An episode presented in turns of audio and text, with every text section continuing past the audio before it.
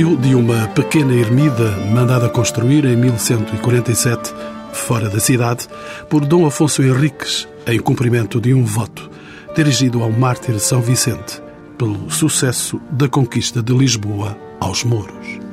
Seguiu-se o mais vasto templo e a construção de um mosteiro de cônegos regrantes, onde ingressaria inicialmente Santo António. Em 1582, Filipe II reedifica todo o conjunto arquitetónico em estilo renascença, da autoria do arquiteto Filipe Terzi.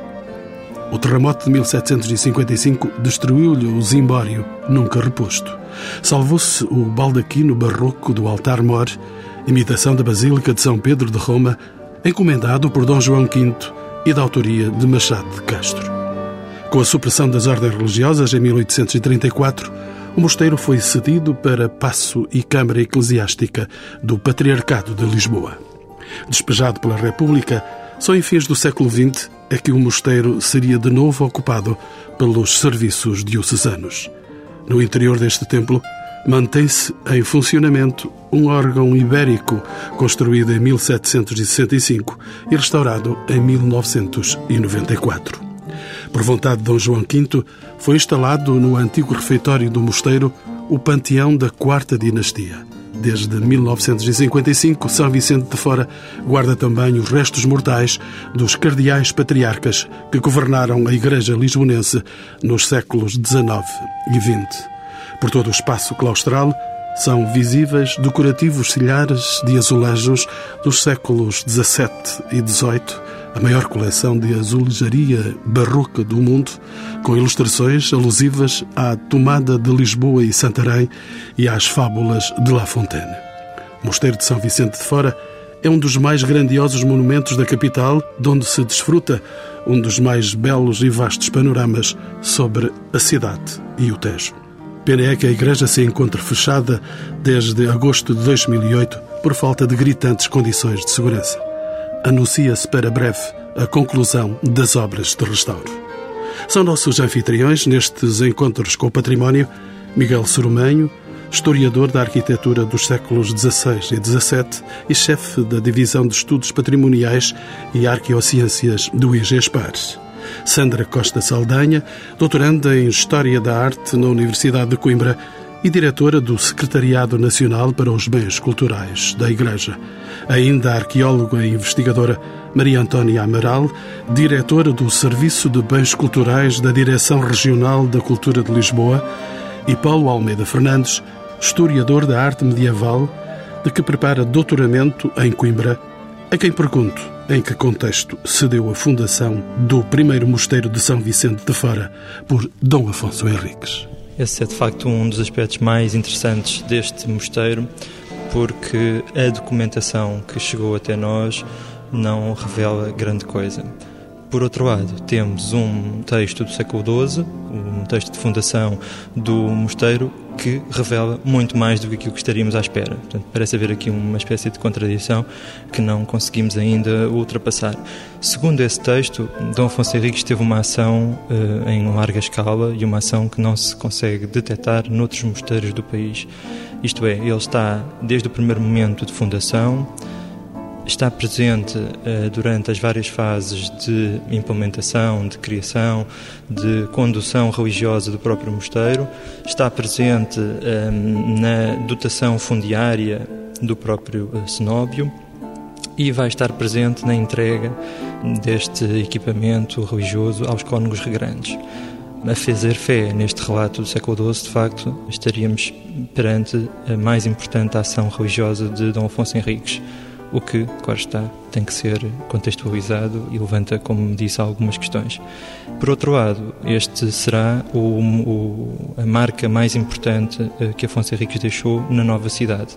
Ao contrário daquilo que se poderia pensar, que ele deixaria um, uma imagem da sua autoridade dentro das muralhas, ou no castelo, ou na sede de Lisboa, ou até num outro equipamento eh, da cidade reconquistada, é precisamente fora de portas e neste mosteiro periférico eh, que está a marca mais importante de Dom Afonso Henriques na Lisboa pós 1147.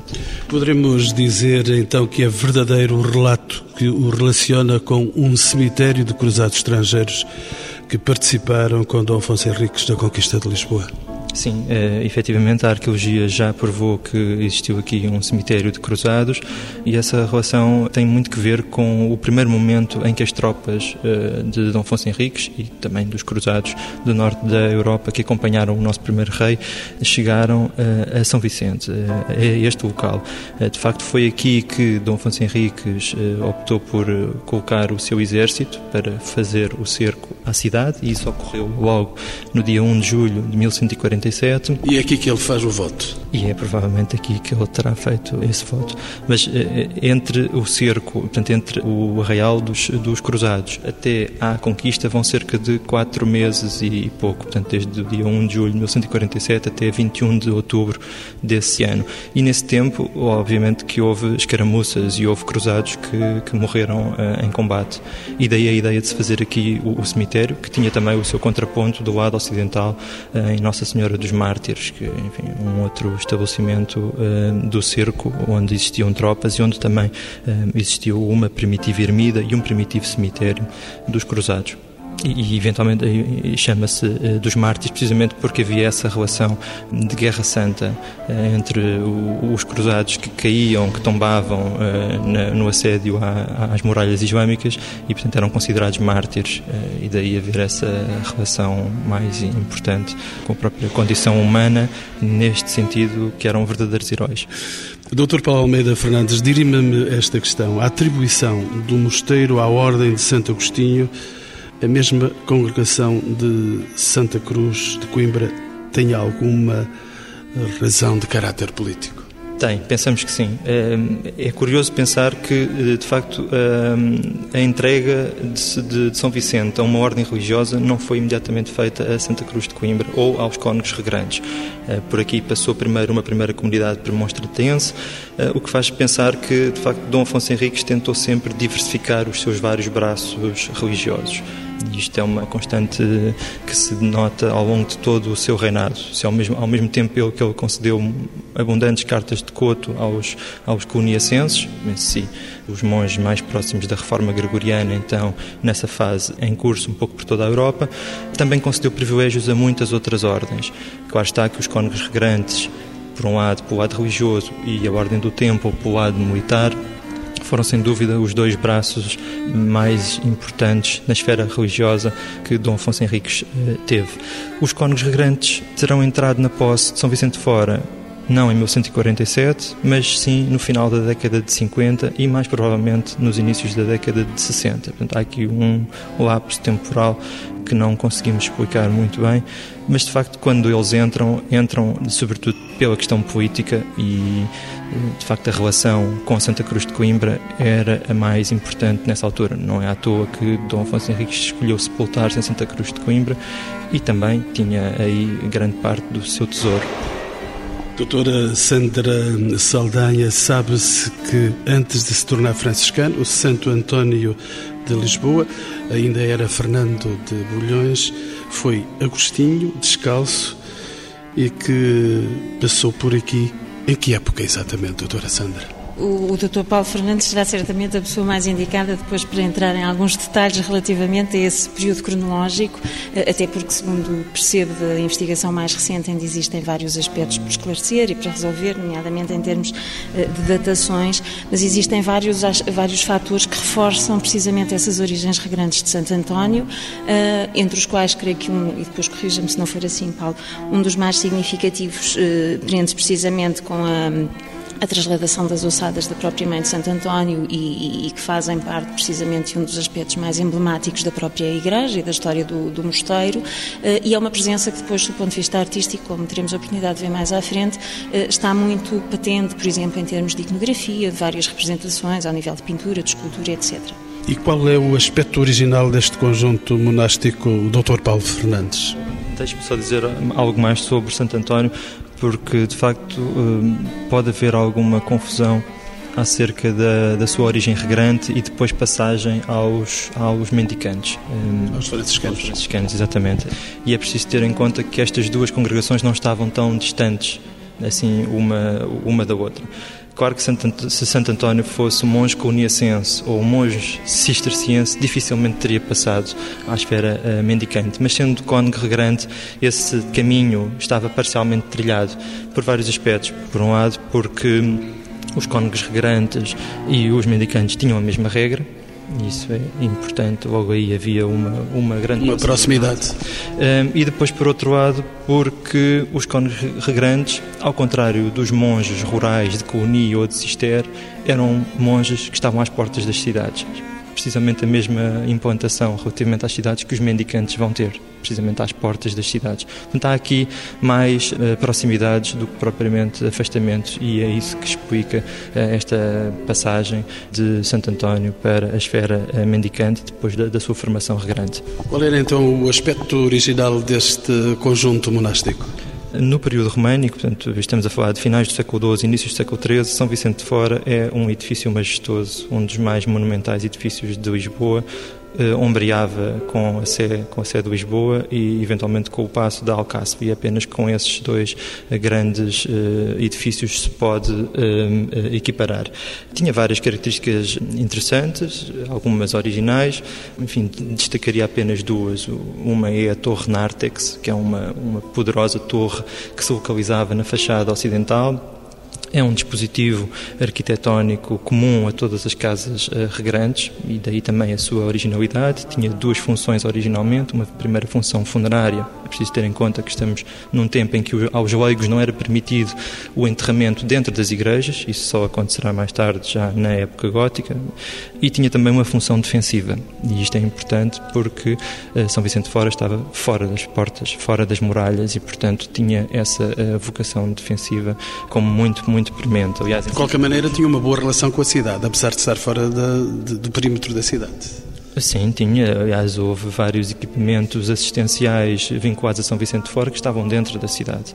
Um, portanto, havia, de facto, uma relação muito, muito estreita e a partir, sobretudo, de 1173, quando se dá a, a suposta trasladação do corpo de São Vicente desde o, desde o Cabo uh, do Corvo até Lisboa, a partir daí, de facto, há uma, há uma estreita, ainda mais estreita relação entre São Vicente e os próprios habitantes da cidade que tomaram são Vicente como seu padroeiro. Esta relação de São Vicente é também interessante porque sabemos que existia um claustro, o primitivo claustro de uh, São Vicente de Fora, tinha capitéis decorados com a iconografia vicentina. Portanto, nesses capitéis estava uh, plasmada a história de, da transladação do corpo de São Vicente para Lisboa e, eventualmente, parte desse corpo para São Vicente uh, de Fora. E esse claustro que foi destruído um, para dar origem ao, ao magnífico edifício onde estamos hoje, que corresponde à vontade de Filipe I, permaneceu ainda durante algum tempo. Portanto, foi a única, provavelmente terá sido a única parcela uh, do primitivo mosteiro a permanecer, uh, ainda que parcialmente, no edifício uh, patrocinado por Filipe I. Deixe-me saber ainda alguns pormenores de Miguel Soromenho. Ele é também historiador da arquitetura, mas dos séculos XVI e XVII e um dos autores do recente livro Arte e História do Mosteiro de São Vicente de Fora. Como evoluiu São Vicente de Fora, estávamos a falar disso, até ao século XVI. Não foi objeto de grandes reformas? Não, não muito. Sabemos que houve uma reforma grande no tempo de Dom João III. Essa reforma uh, do edifício, do, do conjunto monástico, acompanhava uma reforma da vida conventual, quer dizer, havia de facto alguma algum laxismo nos costumes e o rei pediu a um célebre crúzio, de Santa Cruz de Coimbra, Frei Brás de Barros ou Frei Brás de Braga, uh, que empreendesse essa reforma. De facto, uh, sabemos que ela foi acompanhada por algumas obras de vulto, não sabemos quais, não há evidências uh, nem arqueológicas, nem físicas, nem materiais, tampouco documentais sobre as obras joaninas. De facto, até ao período de Filipe II, segundo Espanha, primeiro de Portugal, em 1581 não houve ou não há sinais uh, desse, dessas obras, dessa campanha joanina. E é em 1582, tanto quanto sei, que se lançou a primeira pedra do novo mosteiro, patrocinado, como disse Miguel Soromenho, patrocinado por Filipe II de Espanha, primeiro de Portugal. O que é que pretendia, de facto, este rei? É que sabe-se que de Espanha nem bons ventos, nem bons casamentos. De facto, esta, esta obra é uma obra, eh, é uma obra emblemática para o Filipe ele fez questão sempre de acompanhar as obras, de acompanhar os planos, de corrigir, de ver, de anotar. Aliás, como fazia com todos os grandes empreendimentos da coroa uh, castelhana. Uh, há aqui, evidentemente, uma estratégia política, porque sabemos que ele mesmo, antes de entrar em Portugal, já com as tropas do Duque de Alba aqui na conquista do reino, ele chamou alguns engenheiros, alguns arquitetos portugueses, ao, ao Serviço de Portugal para tratar de assuntos de, ligados a, aos grandes empreendimentos da coroa. E há dois que sobressaem, de facto. Um é São Vicente Fora, o outro é o Passo da Ribeira. Eu parece-me que esta, este empenho do Filipe nessas obras tem a ver fundamentalmente com, uh, com uma questão política, isto é, mostrar aos portugueses que ele estava empenhado, por um lado, desenvolver e honrar os compromissos feitos nas, nas Cortes de Tomar, logo após a conquista do reino, e por outro, no fundo, materializar simbolicamente nesses edifícios essas promessas. E quais foram? Por um lado, eh, isso via-se no, no Palácio Ribeira, a promessa de haver um rei presente. Portanto, o, o, o grande surto de obras no Palácio da Ribeira, a grande campanha de obras da Ribeira tem a ver com esta ideia de mostrar às pessoas que havia um Palácio Real e se havia um Palácio Real era para ser habitado por um rei presente. Por outro lado, em São Vicente, ele também eh, realçava esse aspecto da presença de um rei eh, aqui, ou de, uma, de um, possivelmente um ramo dinástico autónomo, mas a partir da Casa de Habsburgo, naturalmente, através da imposição da obra de um panteão real aqui em São Vicente. De facto, é estranho, reparem, é, é, é estranho que haja em simultâneo uma obra imensa no Escorial para panteão real e aqui também em Portugal uma obra para outro panteão real. Quer dizer, dois panteões reais é, é demais. Portanto, só se explica através uh, desta circunstância simbólica. Portanto, no fundo, havendo aqui um local de enterramento das pessoas reais, ele dava mostras de querer eh, honrar esse estatuto eh, do reino eh, autónomo.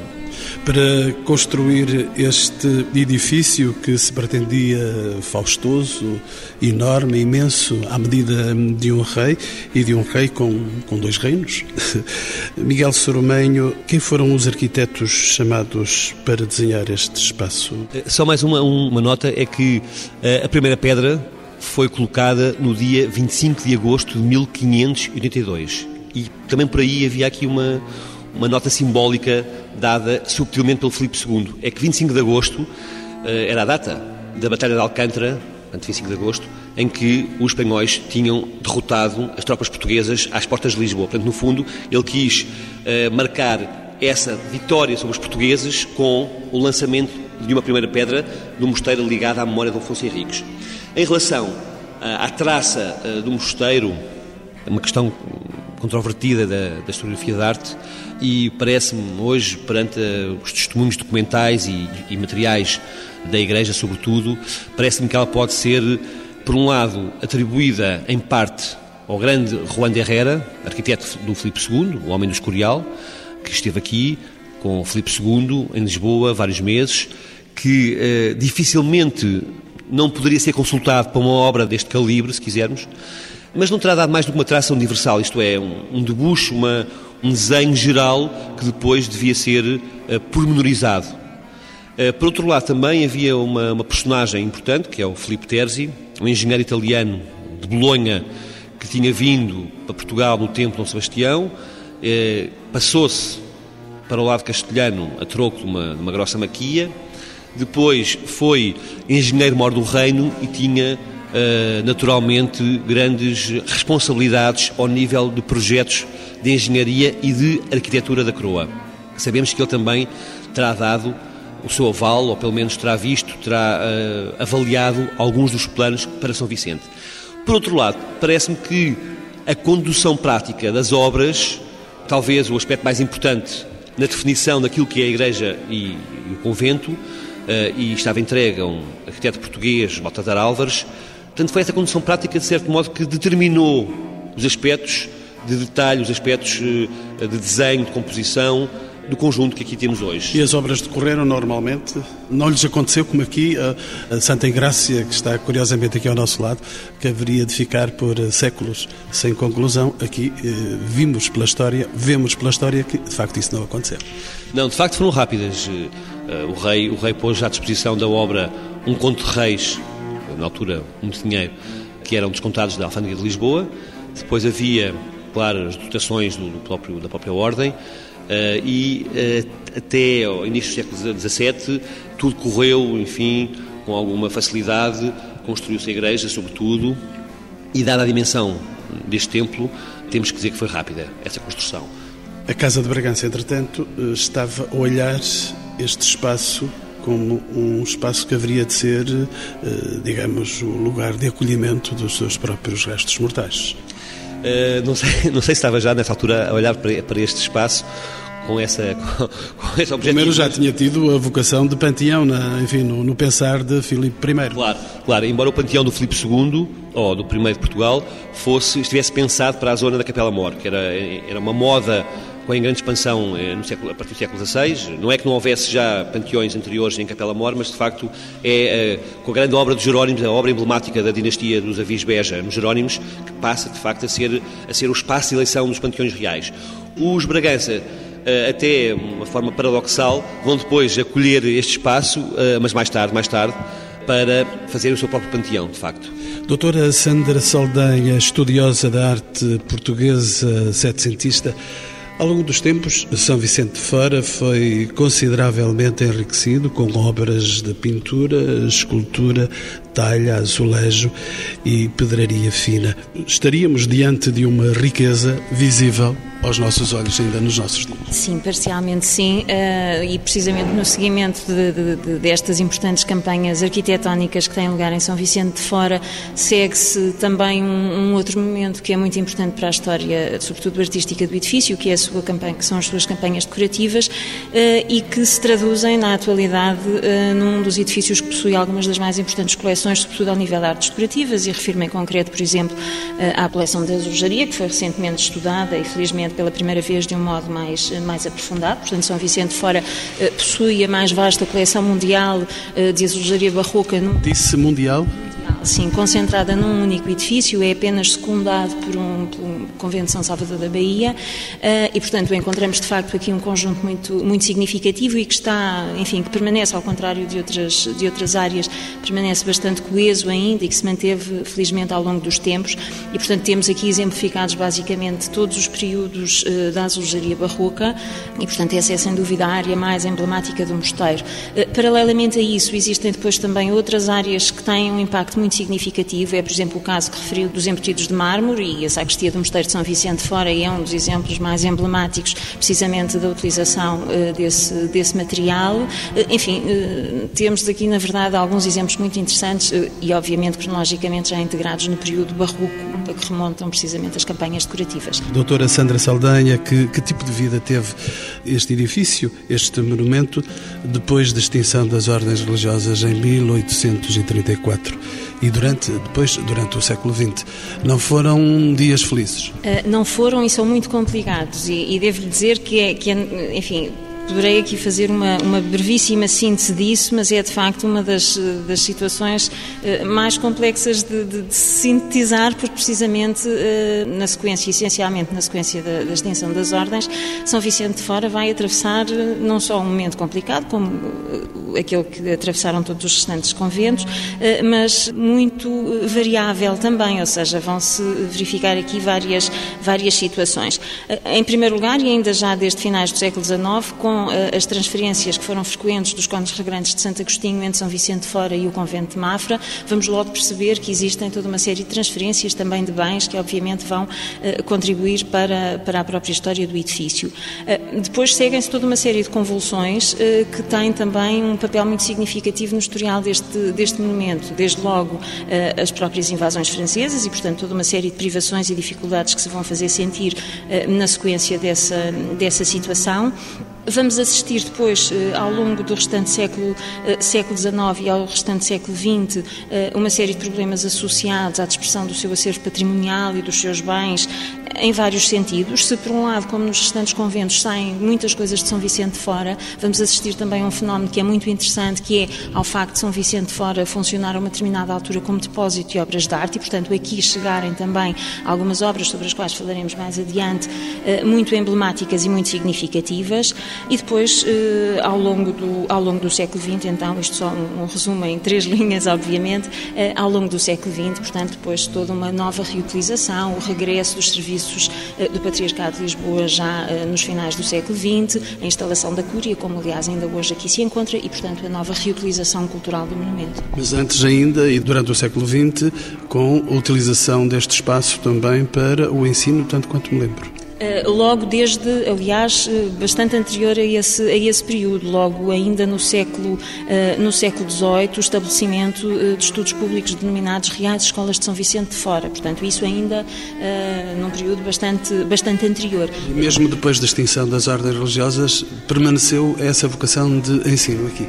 Permaneceu e depois com uma outra competência também muito interessante, porque São Vicente de Fora, a uma determinada altura, funciona como o único seminário da Diocese, isto no seguimento de todas essas convulsões, eh, encerrando o seminário de Santarém, São Vicente de Fora passa a assegurar também essa, essa componente uh, formativa. Doutor Paulo Fernandes, aqui com um, um cardeal e um patriarca quase preso neste espaço vasto deste mosteiro. Sim, penso que em finais da monarquia, hum, enfim, já a passagem para a implantação da República, o patriarca de Lisboa nessa altura teve teve vários problemas, um dos quais era de facto as instalações exíguas da sua própria casa. Numa casa tão grande como esta? Uma casa tão grande como esta, de facto, estava confinada a um pequeno espaço tinha para a sua criadagem, segundo as suas próprias palavras, um criado e meio, que não era de facto grande coisa. E de facto, depois, quando se exilou, também essas instalações foram ocupadas para outros fins. Doutora Sandra Saldanha, ainda aqui por dentro deste faustoso mosteiro, daqui provém o célebre políptico de São Vicente de Fora. A descoberta hum, dessas famosas tábuas de Nuno Gonçalves no Passo patriarcal aqui instalado. Eh, essa é, um, enfim, um, obviamente a obra mais emblemática e paradigmática que é proveniente justamente deste edifício. É uma boa história. É uma boa história que ainda eh, que felizmente já já foi bastante mais bem contada nesta eh, recente investigação que se fez. Eh, em todo o caso, é um exemplo precisamente de uma das obras que não é feita, como se sabe, originalmente para este mosteiro. É uma uma, uma dessas integrações que acontecem no século XIX. Portanto, São Vicente Fora, só um, um parênteses, além das várias obras que recebeu provenientes de conventos extintos e, portanto, e sabe-se que funcionou a uma determinada altura como depósito dessas obras, recebeu também várias obras de arte provenientes de outros locais, nomeadamente de alguns palácios da Mitra Patriarcal. Ora, e, é um, e os painéis de São Vicente são um exemplo disso, portanto, provêm eh, do Palácio da Mitra, onde tinham sido colocados pelo Dom Tomás de Almeida, quando, enfim, os, os, pretendeu resgatar do estado de abandono que se encontravam na sede de Lisboa e, portanto, entram no Mosteiro de São Vicente fora por essa via, já no século XIX. Eh, de acordo com aquilo que se sabe, terá sido, portanto, um secretário de, de, do Cardeal Patriarca de então que eh, os encontrando os vai expor e depois, a partir daí, os dará a conhecer a toda uma série de ilustres personalidades dessa época, como se sabe, o Visconde de Castilho, o Ramalho Ortigão, o José de Queiroz, Ou Joaquim de Vasconcelos e, portanto, depois eh, terão eh, o destino que conhecemos. Finalmente connosco a arqueóloga e investigadora Maria Antónia Amaral. A quem pertence hoje a gestão deste monumento nacional? Eu sei que a doutora Antónia Amaral é a diretora do Serviço de Bens Culturais da Direção Regional da Cultura de Lisboa. A Igreja e o Mosteiro de São Vicente eh, têm duas afetações. A Igreja está afeta à Direção Regional de Cultura.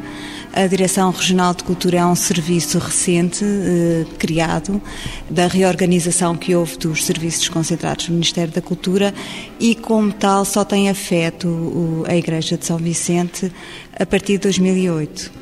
Portanto, toda a gestão, sobretudo em termos de obras e de conservação e restauro deste monumento, coube ao Estado português, sobretudo à Direção-Geral de Edifícios e de Monumentos Nacionais a partir de 1932 e, sobretudo, depois a partir dos anos 90 também ao IPAR. Portanto, a Direção Regional herda as competências desses, desses organismos e também, sobretudo, o corpo técnico desses organismos. Como tal, a Igreja está afeta à Direção Regional desde 2008, o Mosteiro está afeto ao Patriarcado de Lisboa. Doutora Sandra Saldanha, como é possível dar novas funções a um espaço com estas características? A dificuldade maior é conseguir dar essas funções precisamente com o enorme potencial que o mosteiro tem. O mosteiro de São Vicente de Fora tem uma capacidade extraordinária para variedíssimas atividades de natureza cultural eh, e é precisamente esse projeto que agora muito recentemente começou a ser implementado e um sintoma precisamente dessa necessidade e sobretudo dessa vontade por parte do Patriarcado de Lisboa foi a criação do Centro Cultural do Patriarcado de Lisboa, que não só pretende ser um departamento, enfim, nessa área eh, cultural da Diocese de Lisboa, mas também também, eh, e isso está presente nos seus próprios estatutos, portanto, funciona também como um motor de dinamização cultural do próprio edifício onde o Patriarcado tem sede. Doutora Antónia Amaral, há, entretanto, projetos para uma maior divulgação e para a criação de condições de visita para quem queira conhecer eh, mais de perto o esplendor eh, desta arte barroca que aqui está. Exatamente como estava a falar a doutora Sandra, toda esta dinâmica que vem aqui do, do seio do patriarcado terá com certeza todo o apoio da parte da direção regional e concertação de todos os esforços que foram feitos nesse sentido. Doutora Sandra Saldanha justamente no âmbito desta atividade que se está a desenvolver, eh, está a decorrer já presentemente um, melhoramento muito significativo ao nível do próprio serviço educativo do mosteiro e da sua exposição temporária, que está patente ao público. O mosteiro sempre foi um edifício muito visitado, mas agora eh, melhorado e qualificado precisamente com a presença de técnicos qualificados e, portanto, com visitas guiadas eh, e todo um, um serviço educativo que está a ser implementado. Portanto, como referi, é um projeto que tem uma vida muito curta ainda e que está agora a avançar. Doutor António Amaral, e a nível de obras de restauro? Como se articula essa relação de um patriarcado que está a ocupar este espaço, de uma igreja que é monumento nacional e a própria Direção de Cultura de Lisboa? Uma igreja que é monumento nacional e que está, como disse, afeta à Direção Regional, um mosteiro que é desde 1944 imóvel de interesse público e, como tal, também sujeito a algumas regras no âmbito da, do licenciamento de obras, não é? Como referi, o corpo técnico da direção está à disposição para qualquer tipo de orientação nas obras, orientação metodológica, e também, em 2008, contribuiu financeiramente para as obras da Igreja. E essa colaboração será sempre uma colaboração em aberto, não é? E que estará sempre eh, na mesa para consertar com, com, o próprio Patriarcado. E depois desta entrada há 12 anos do Patriarcado de Lisboa, reentrada aqui neste espaço, os serviços tornaram-se mais humanizados, apesar do espaço grandioso que ocupa? Sim, sem dúvida, porque, eh, enfim, um dos motivos eh, que levou à transferência para o edifício foi justamente a falta de condições e de espaço eh, na sua sede anterior e isso desde logo fazia com que uh, alguns serviços da Curia estivessem, aliás, dispersos uh, por várias instalações e, portanto, a concentração no mesmo espaço, desde logo que permitiu, obviamente, essa, esse maior relacionamento. E, sobretudo, um espaço tão belo como é este, uh, olhar o Tejo de cima deste mosteiro é com certeza beber anos de vida dentro uh, deste espaço. Exatamente, e que agora pode ser uh, também complementado até para os que cá trabalham, uh, justamente com este melhor conhecimento e esta maior interatividade com, com toda esta componente cultural e artística que o mosteiro ainda oferece. Sabemos, entretanto, que foi muito recentemente lançado um, um, importante conjunto de estudos sobre São Vicente de Fora, patrocinado e organizado pelos Serviços Culturais do Patriarcado, de que é responsável a doutora Sandra Saldanha. Estão em curso outros projetos de investigação e divulgação deste riquíssimo património da Igreja de Lisboa. Eh, essa é, sem dúvida, uma das uh, consequências e um dos resultados mais interessantes, uh, creio eu, e até de maior articulação entre uh, o Mosteiro de São Vicente Fora, o Patriarcado de Lisboa e a comunidade, seja ela científica ou não. esse exemplo do livro de São Mosteiro, do Mosteiro de São Vicente Fora é um, um, um, caso. O Mosteiro de São Vicente Fora, e creio que este programa ilustra de alguma forma a importância e o impacto que ele tem como um dos edifícios mais emblemáticos do nosso país, é representativo de uma situação que, que, que nos deixou perplexos complexos quando, quando aqui chegámos. O Mosteiro de São Vicente Fora não tinha um estudo concertado, ou seja, eh, existiam vários estudos parcelares e parciais sobre o edifício, sobre algumas das suas componentes e agora podemos reunir, de facto, um conjunto de investigadores que eh, nos permitiram fazer esta obra. Eh, os projetos a esse nível são muito importantes e estão em curso vários outros semelhantes a este, portanto, com o objetivo de divulgar e, sobretudo, de conhecer mais aprofundadamente o património do Patriarcado de Lisboa. Miguel Sorumenho, São Vicente Fora Arte e História, certamente que lhe diz alguma coisa, é um título que trabalhou durante algum tempo. Sim, sou um dos colaboradores do, uh, deste volume. Tentei, sobretudo, realçar o papel de São Vicente na fixação de um modelo arquitetónico. Uh, de facto, é talvez aquele modelo mais copiado em igrejas, não só no território continental, como em todo o mundo português.